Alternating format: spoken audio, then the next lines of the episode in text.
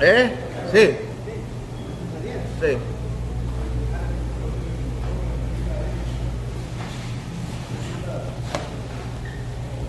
Buenos. ¿En qué nos quedamos? Cuarto paso. ¿Qué dice?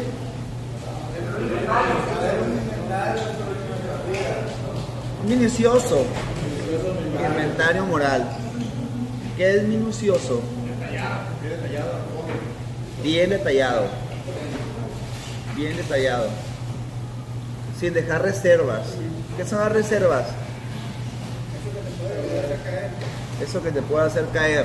Ahora, vamos a darle nombre a las reservas. ¿Cuáles son las reservas? El coraje que te queda. Coraje, la ira, rencor, la furia. Nomás escucho furia, me acuerdo, me acuerdo del Kino Fighter, nunca fue al Kino Fighter. Furia. Eh, no sé por qué. Nomás escucho furia, me acuerdo de la maquinita. ¿Qué más? El egoísmo, lo impulsivo. O sea, dejar reservas dentro, lo machista, dejar reservas dentro. Mande. Pues descontrolado, sí.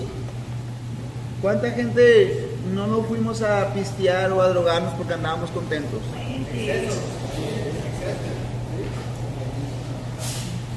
Eso es. O sea, dejar reservas quiere decir trabajar o querer trabajar ciertas áreas. Hay gente o habemos gente dentro de este lugar que no queremos trabajar ninguna área, que no reconocemos ni aceptamos que debemos de estar aquí. Entonces, si no llegas a ese primer paso de reconocer y aceptar que en cierta área de tu vida estabas mal, pues que vas a trabajar. No vas a trabajar nada, ¿por qué? Porque en mi mente va, voy a, voy a pensar que es un error que yo esté aquí. En mi mente voy a pensar que estoy aquí porque no me quieren, porque se quieren deshacer de mí, porque quieren vender las tierras no me quieren darme un pedazo, no me quieren dar nada de dinero. Entonces en la medida en que yo no reconozca, no voy a decir tanto que, esto, que debo de estar aquí, porque vas a decir, sí, cabrón, pues te conviene que yo esté aquí, estás ganando, güey. Ok, que no reconozca que estaba mal, pues menos voy a trabajar con reservas, menos voy a trabajar con, eh, con, menos voy a hacer un minucioso inventario moral, porque el hecho de que yo esté aquí es un error, no debería estar aquí, porque yo estaba bien en la calle. Deberían de internar a mi mamá, está bien loca la vieja loca, a mi papá, todos los fines de semana pistea el viejo culero, a mis hermanos, son igual que yo o peor, ¿por qué a mí? Te voy a decir como Valentín Elizalde, eso no lo sé. Sea, no sé por qué tú, no sé por qué a ti. O sea, no sé cuál es el motivo por el cual Dios permitió que tú llegaras a este lugar y por qué te quiere tener aquí. ¿Para qué? ¿Por qué? Eso lo tienes que descubrir tú. Sí, sí.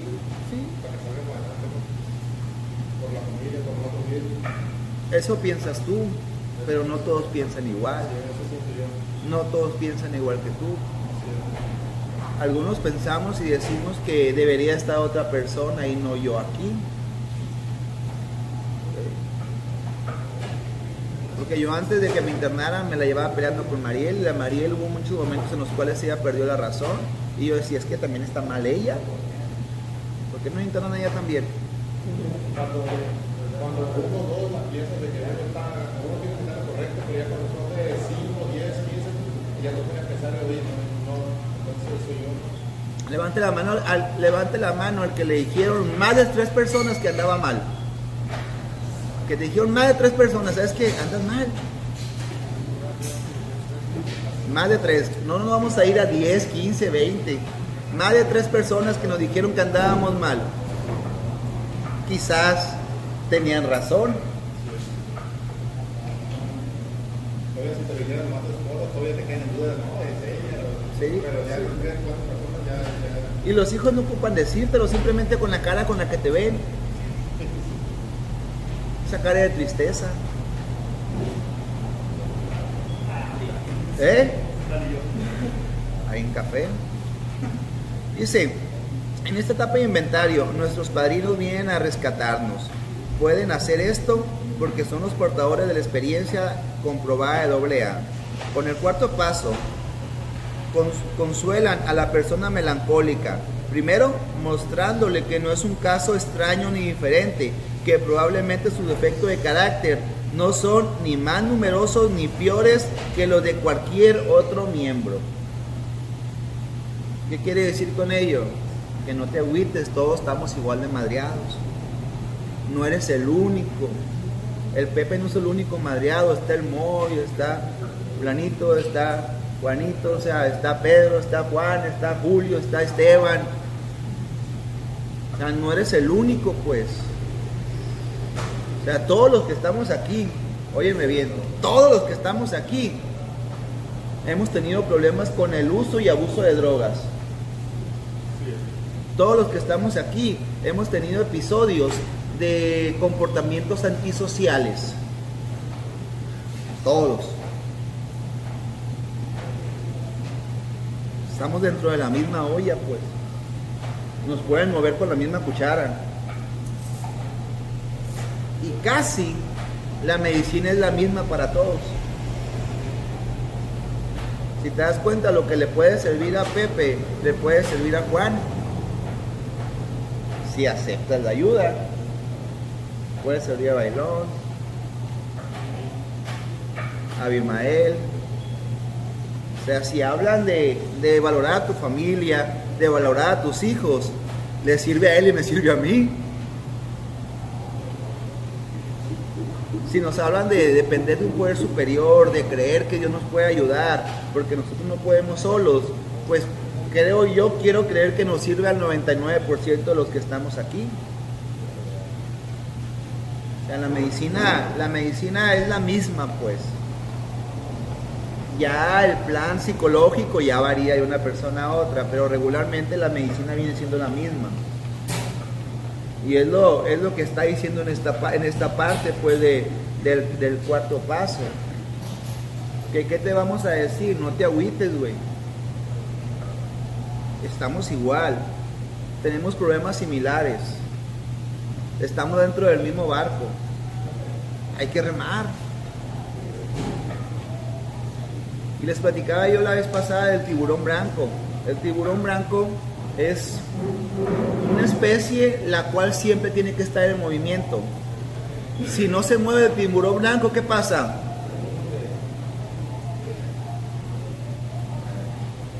Nosotros tenemos que estar en continuo movimiento. No nos podemos estancar. No podemos decir, ah, ya llevo cinco meses, ya me lo voy a pasar relax. Ya, ya no quiero el servicio de la cocina, ya no quiero el servicio de la guardia. Yo lo que quiero ya es pasarlo a gusto. No te puedes, no te puedes relajar. Hasta el último día. Tienes que estar en movimiento, tienes que estar aprendiendo, tienes que estar trascendiendo. Tienes que estar con mente alerta y, alerta y receptiva. No nos podemos estancar. El padrino, de el padrino demuestra esto rápidamente, hablando abiertamente y francamente y sin, y sin exhibicionismo acerca de sus propios defectos, antiguos y actuales. Defectos antiguos, ¿cuáles son? Una pluma. Defectos antiguos.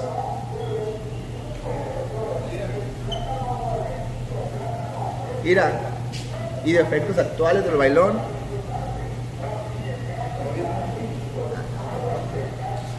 Muy bien. Muy bien. Uno dentro de este lugar son muy egoístas, güey. Muy bien. Son muy egoístas. Pedimos algo y si no nos lo traen, puta loco. Vas a ver ya que salgas. Van a ver. Me quieren tener aquí, pues que les cueste. Sí, sí es cierto, güey. Cuando sale de aquí voy a salir peor. Me la van a pagar. Pero como este rollo es una mafia, ¿cómo le llaman? ¿La llamada mafia qué? La llamada mafia blanca. ¿Por qué? Porque tu familia encuentra la forma de sentirse bien. La familia, tu familia en- se da cuenta que pagando 800 pesos semanales van a descansar del mongolo.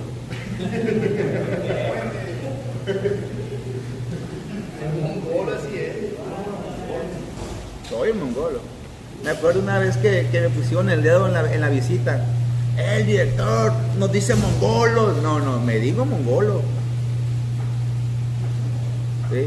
Entonces la familia encuentra la forma de cómo sentirse bien, de cómo venir, y aunque sea por un plástico, te ve gordito y cachetón y se da cuenta que no es la piltrafa humana que llegó. Eh, güey, ¿Cómo llegamos? Llegamos, eh, güey, llegamos, un, llegamos una piltrafa humana. Eh, hay, una, hay, un- hay una rola en estado, hay una rola que me gusta mucho que se llama Skin, Skinny Bones, huesos y, sí, y piel. Esa rola habla, habla de un ateo que nunca quiso creer en Dios y se murió sin creer en Dios. Pero es una rola muy, muy triste. Después te la voy a poner, te va a gustar mucho. ¿Sí? Entonces, de eso habla. Dice que, que aunque esté el hecho de muerte, no quiere creer en Dios y así se va a ir. Es su, es su punto de vista. A lo que voy es que entender que esa persona tiene como cáncer. No dice, puede entender que tiene cáncer. Entonces solamente era skin, ¿cómo? Skinny bone. Solamente era huesos y piel. Y así llegamos nosotros a este lugar. Llegamos solamente huesos y piel.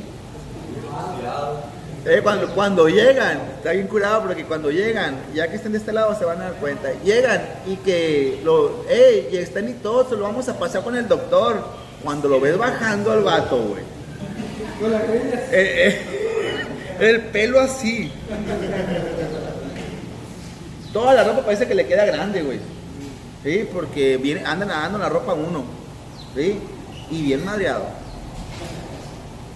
Chinga tu Mac- a Macario, güey. Cuando llegó el Macario, güey, denle, en- denle en doble. Ah, ¿te acuerdas que te dije, Macario? Denle en doble a este vato, le dije. O sea, denle en 16, llega bien fregado. Macario llegó bien fregado. Sí, parece un fantasma que está. Entonces, la familia, güey, encuentra la forma de sentirse bien. Y nosotros, nosotros le seguimos dando oportunidad a la familia de que piense por nosotros. Porque el Moisés no se hace responsable de su vida, de su físico, de su entorno y de su familia. Entonces, si me vuelvo un peligro para mí mismo, para mi familia y para la sociedad, el gobierno exige, el Estado exige que haya un tutor para mí. Porque yo no puedo hacerme cargo de mi vida. Porque desde el momento en que, momento en que compro droga, ya estoy violentando las leyes. Desde el momento en que, en que manejo alcoholizado y drogado, ya estoy violentando las leyes. Y desde ahí ya, ya soy un peligro para la sociedad. No nada más para mí, sino soy un peligro desde el vecino, desde el niño que cruza la calle, desde la señora que va manejando. Entonces, eh, la familia encuentra la forma de sentirse bien. La familia encuentra la forma de cómo poderme ayudar, aunque no sea la ayuda que ellos, que ellos quieran. Porque créeme, el hecho de internarte es lo último que quiere la familia. Bien nos quiere internar, pues. No nos quiere internar la familia.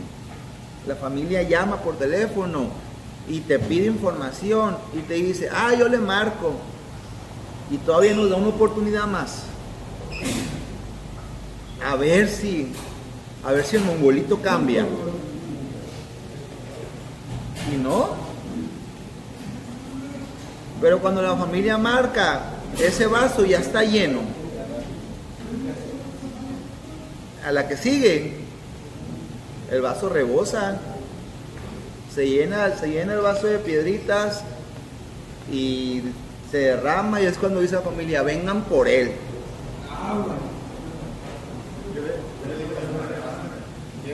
para empezar, le dije, vamos, mañana, prepara todo para mañana, le dije, para irme a ¿Sí? vender. Ah, pues supo que había un raite para acá. Pues dijo, hay un raite para allá, vamos a aprovechar el raite, dijo, oiga, una cuestión de cobrar, que me deben y a arreglar todo para ir. No, me dice, eso ahorita, me dice, no, le pedí una lista a la mujer, ¿sabes qué? Porque esto me debe, ya recuperar esta herramienta, que yo, Y ya quedó. Qué bueno. Dice, este inventario sereno y a la vez realista es inmensamente tranquilizador. Probablemente el padrino le indique a recién llegado que junto con sus defectos puede anotar algunas virtudes. Eso ya lo hemos hablado, ya lo hemos hablado varias veces, que todos tenemos defectos y virtudes. Esto contribuye a disipar el pesimismo y fomentar el equilibrio. Tan pronto como empiece a ser más objetivo, el, principal, eh, el principiante podría considerarse sin miedo sus propios defectos. Eh, ¿Qué entienden con empezar a ser más objetivo? Ser más realista, ¿no? Más, más. No, más que nada es lo que dice él. Metas. Sí, no, pero cuando ese es el nuevo objetivo. Pero cuando dice ser más objetivo, Ser más realista. o sea, decir, o sea, esto es real y sabes que se da mucho en la tribuna. En la tribuna se da que subimos y maximizamos todo. No somos realistas. No, yo estoy aquí, pero allá a la vieja le dejé 10 hectáreas. No es cierto, güey. No es cierto. No, que es que tengo una casa y tengo carros y esto. Cierto. La mayoría de las veces no es cierto. O sea, no somos objetivos, pues. Cuando soy objetivo, no soy ni demasiado fatalista, pero tampoco soy demasiado superficial, pues tampoco me voy tanto en el viaje. Los padrinos de los que creen que no necesitan hacer un inventario se ven enfrentados en un problema muy diferente, porque la gente impulsada por el orgullo de sí mismo inconscientemente se niega a ver sus qué? Defectos. Efectos, exactamente. Es poco probable que los principiantes necesiten consuelo. Lo necesario y difícil es ayudarles a encontrar una grieta en la pared construida por sus egos, por lo cual pueda brillar la luz de la razón. Me gusta esta palabra. Es ayudarle a encontrar una rendija, un hoyito, una grieta en la pared construida por el ego, por la cual pueda brillar la luz y la razón. ¿Qué entienden?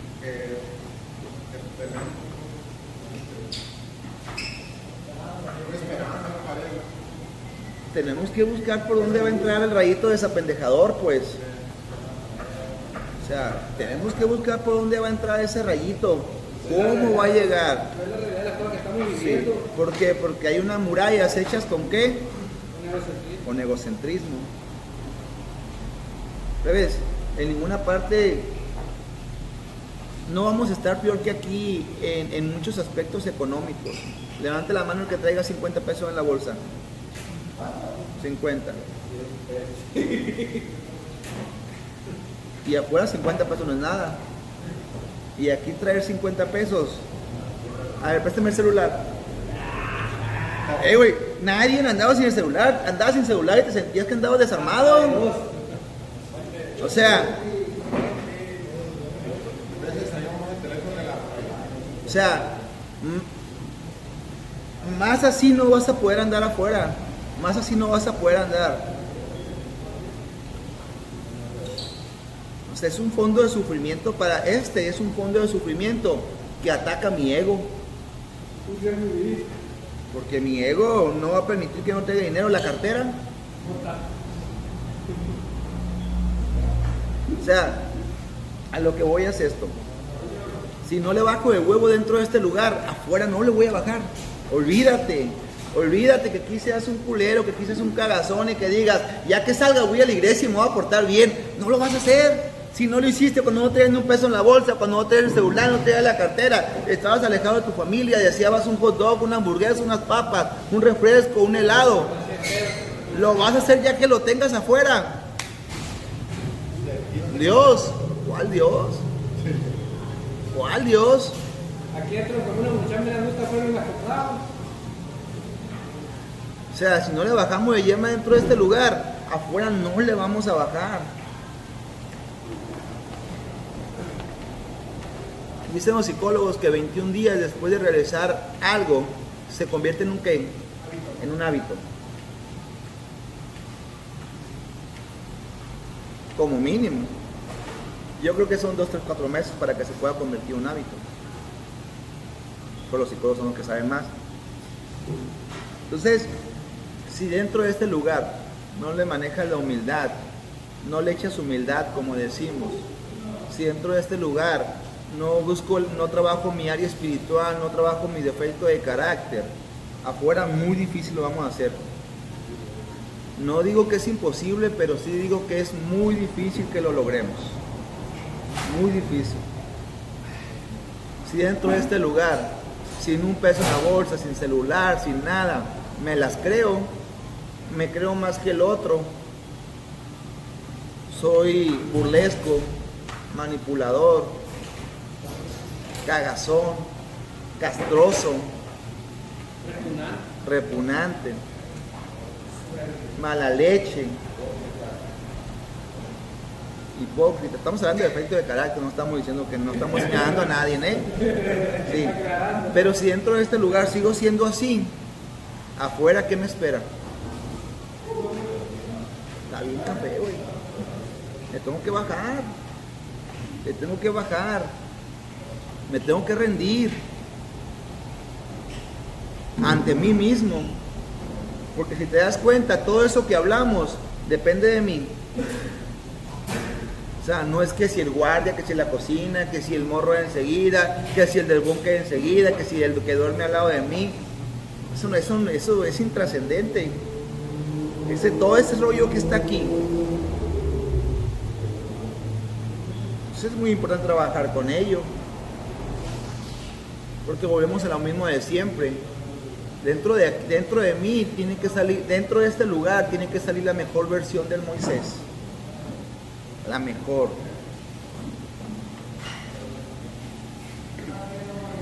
Y volvemos a lo que decimos otra vez siempre, las medidas parciales no sirvieron de qué? De nada. Las medidas parciales no sirven de nada. Nunca han servido de nada. A mí nunca me sirvieron las medidas parciales. Cuando dejaba las cosas a medias o intentaba las cosas a medias, siempre terminaba fracasando. Hasta que me he aplicado en algo y lo, me lo tomo en serio y lo hago en serio, es cuando he podido tener éxito. Pero a medias no me ha servido de nada nunca. Dice, para empezar, se le puede decir que la mayoría de los AA en sus días de drogadictos estuvieron gravemente afligidos por la auto, autojustificación. Para la mayoría de nosotros, la autojustificación era lo que nos daba las excusas, excusas para drogarnos, por supuesto, y para todo tipo de conducta disparatada y dañina. Éramos artistas en la invención de pretextos. Teníamos que drogarnos porque estábamos pasándolo muy mal o muy qué. Muy bien. Oh, muy bien. Teníamos que drogarnos porque nuestros hogares nos agobiaban con amor o porque no recibíamos amor alguno. ¿Quién se drogó porque su mamá siempre estaba encima de O sea, ¿quién tuvo una mamá que siempre estuvo encima de ellos? Y ahí estaba, y esto, y esto, y esto, y esto. Llegó la adolescencia y ¿qué quería? Libertad. Levante la mano quien tuvo una mamá que nunca los peló, que andaba trabajando, andaba en su mundo. ¿Sí? Igual la mía. O la mía no, la mía nunca es mala, pues ustedes la conocen, pero todo el día trabajaba. Yo estaba en la casa todo el día solo. Todo el día con, bola- con marihuanos ahí fumando en el cuarto, en la casa, en, el patio. No había nadie que me dijera algo. Entonces, Esa fue mi justificación, ese fue mi pretexto. Porque, ¿Por qué no me iba a trabajar a la frutería? ¿Por qué no decía, Maya, me voy contigo?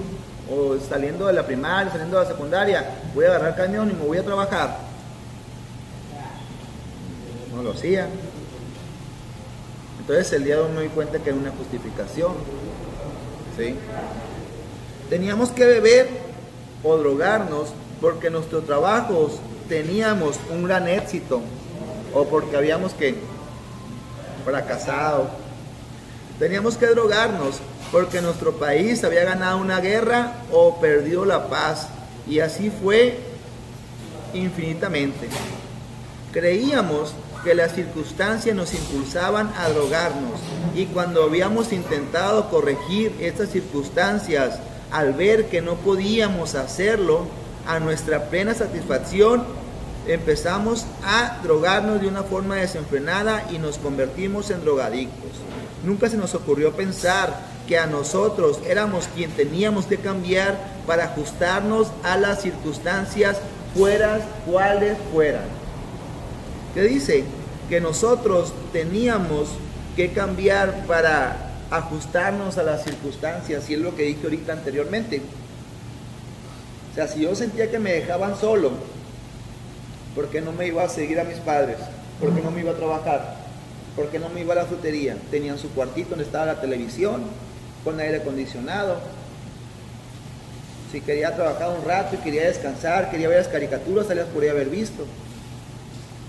Pero yo prefería quedarme en la casa para que nadie me dijera nada. Aunque mi justificación era que me sentía solo. Pero en cierta forma las circunstancias estaban marcadas de esa manera, porque mi familia tenía que trabajar. Y yo no quise poner ningún esfuerzo ni poner nada de mi parte para no sentirme solo y estar acompañado de mis padres. ¿Por qué? Porque me gustaban los pretextos, me gusta la justificación, me gusta tener el síndrome de la víctima, me gusta sentir, eh, sentir ese pobrecito de mí, ay, pobre de mí, yo no lo merecía. Porque nos gusta apapacharnos, porque era más fácil quedarme en la casa acostado con un cigarro de mota que andar en la frutería dando bolsas, barriendo, rezagando, acomodando. Estoy hablando mi, mi historia, pues cada quien que, que lo agarre, a lo mejor decir yo no, está bien. Pero yo mayormente fueron pretextos los que yo utilicé. Hasta el día de hoy, güey. Hasta el día de hoy, muchas, muchas cosas malas las sigo justificando forma de pensar, ideologías, las sigo justificando. Cuando en igual, eh, en igual lo que debo de hacer es cambiar circunstancias, cambiar para ajustarme a ciertas circunstancias. ¿Quién tiene una vieja celosa, cagazona, castrosa de aquí? Eh, Lo va a borrar. ¿Y por qué no nos adaptamos? ¿Por qué no decimos qué estará buscando esta mujer? ¿Qué querrá? ¿Eh? ¿Qué querrán? O sea, ¿qué necesitará ella para ser feliz? ¿Cómo me podré, cómo me podré, cómo me podré ajustar a las circunstancias para que no exista este, esta problemática? Si está conmigo es porque me quiere. Porque guapo no soy. Ay, que eso hace. Como Luis Miguel. Entonces si está conmigo es porque me quiere. Tú también. Si estás con ella es porque la quieres. Porque amas a tus hijos. Pero estamos tan, tan acostumbrados a ese toma y daca, esa infelicidad. ¿Pero por qué? Porque el Moisés estaba acostumbrado a pelearse y a ser infeliz. Porque era soberbio, porque le gusta ganar todas, porque sabe que si se enoja, se va a ir de vago. Porque solamente quiere ser él. Siempre buscar el beneficio, pues. Siempre buscar un beneficio. siempre.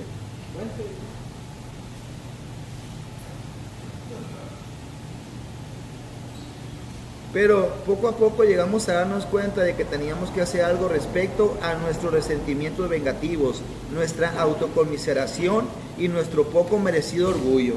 Teníamos que reconocer que cada vez que nos dábamos, que nos la dábamos de personajes, ah cabrón,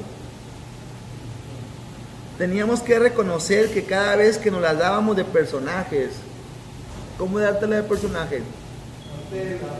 La pista, exactamente. El indignado, el orgulloso, el por qué yo, la víctima, la víctima. Me encanta, güey. Me encanta la víctima. Me queda muy bien, güey. El indignado, ¿por qué te levantaste y no me diste desayuno y me volteaste la cara? Ya no quiero nada. No, que ya te serví, no quiero nada. ¿Qué vas a cenar? No, no voy a cenar. ¿Eh? No voy a cenar. Y la noche, truc, truc, truc, truc.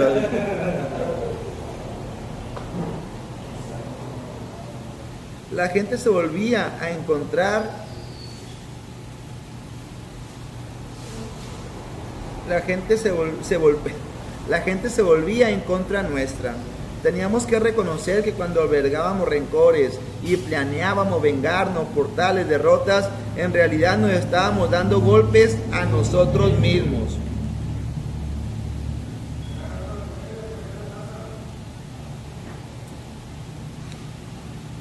Pasa dentro de este lugar.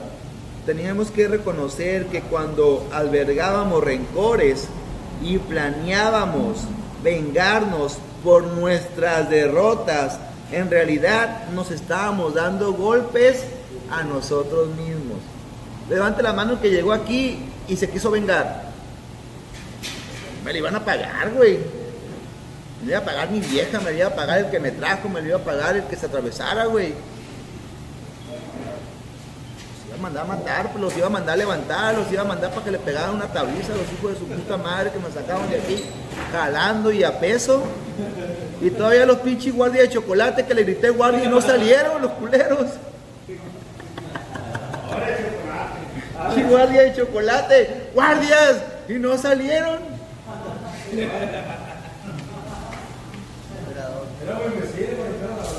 No, no, no, no, no se abrieron la puerta. Imagínate que hubieran salido, güey. Se hubiera puesto chilo, ¿verdad? Se ha hecho un desmadre en la oficina, güey. Guardia de aquí contra los del otro centro que vinieron por mí, güey. Gato, máquinas. Territorial. ¿verdad? Territorial. Sí, güey. No, no lo dejaron salir, le cerraron la puerta.